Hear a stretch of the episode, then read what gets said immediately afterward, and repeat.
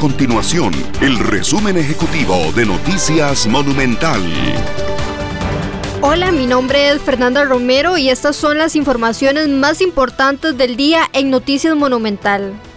El Ministerio Público adelantó que pedirá medidas cautelares contra 26 de las 27 personas detenidas ayer martes por presuntamente integrar una banda criminal dedicada al tráfico internacional de drogas y el blanqueo de capitales por medio de licitaciones públicas en el Instituto Costarricense de Acueductos y Alcantarillados AIA. El Instituto Costarricense Acueductos y Alcantarillados AIA reforzará los procesos de contratación en las oficinas cantonales ante las posibles deficiencias evidenciadas en el caso Azteca.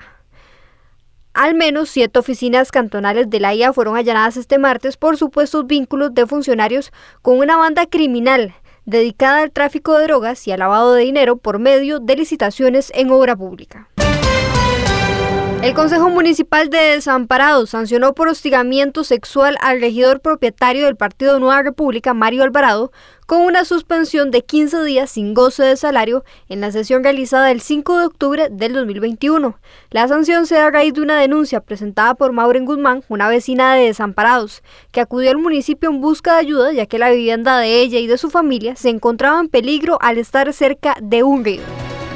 Estas y otras informaciones usted las puede encontrar en nuestro sitio web www.monumental.co.cr. Nuestro compromiso es mantener a Costa Rica informada.